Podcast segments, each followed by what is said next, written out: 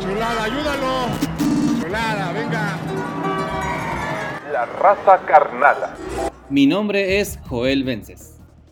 Bienvenido a este segmento hecho en colaboración con Poliédrica Rad. Hoy en La Raza Carnala hablaremos sobre la espinosa relación que México ha guardado con Francia, pero también hemos tenido algunos episodios bochornosos, pero a final de cuentas el balance en nuestra relación con francos queda a favor de cosas positivas. México y Francia no son países que tengan que ver mucho, aparentemente.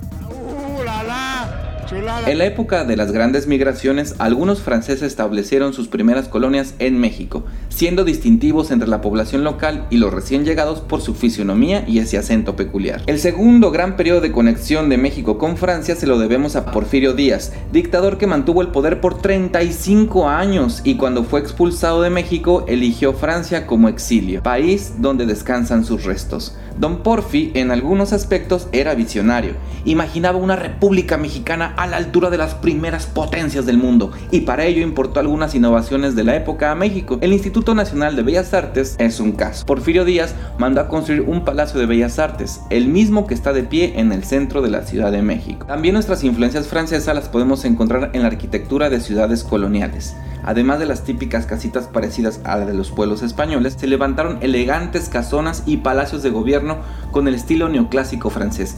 Esta corriente estilística se oponía al barroco, el estilo arquitectónico atiborrado de adornos y alusiones religiosas.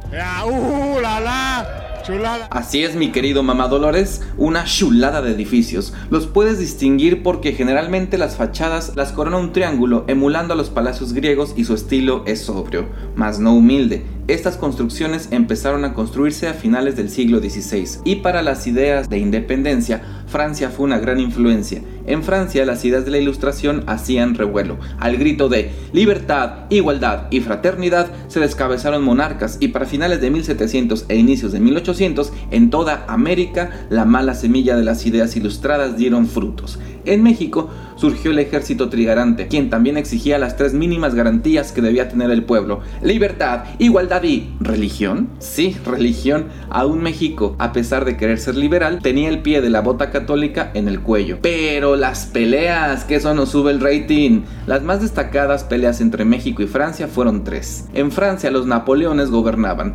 buscaban el menor pretexto para expandir sus territorios de dominio. Habían llegado tarde a la repartición del Nuevo Mundo, por eso se habla francés en Canadá y el Caribe. Fueron pequeñas porciones de tierra que se ganaron en la rebatinga con Inglaterra y Holanda. España y Portugal ya se habían llevado la mayor tajada. Después de que México fue independiente, Francia invadió a México dos veces, incitados por la jiribilla expansionista. Todo esto acabó mal. Luego les cuento cómo.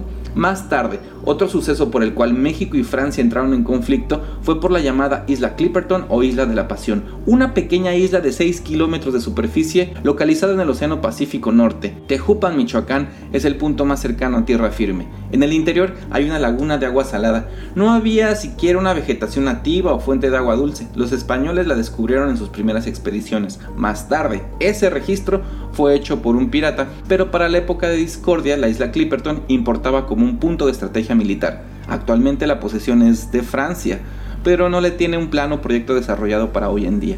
En otra cápsula te contaré la tragedia de la isla. Y ya, el último desaguisado que tuvieron Francia y México fue cuando la justicia mexicana fingió un montaje noticioso donde desarticuló una banda de secuestradores y presuntamente la implicada mayor era Florence Cassés. Ese año México fue desinvitado a varios eventos internacionales en Francia que se habían programado para celebrar la amistad y lazos entre estos dos países. Ay, qué pena con nuestros hermanos franceses. Y así pudiéramos seguir hablando de más casos y cosas de Francia y México, pero lo dejamos para otro episodio. Mi nombre es Joel Vences y esto es La Raza Carnala. Saludos a toda la raza carnal en Francia y Europa. Uh, la, la. Chulada. Mi nombre es Joel Vences. La raza carnala.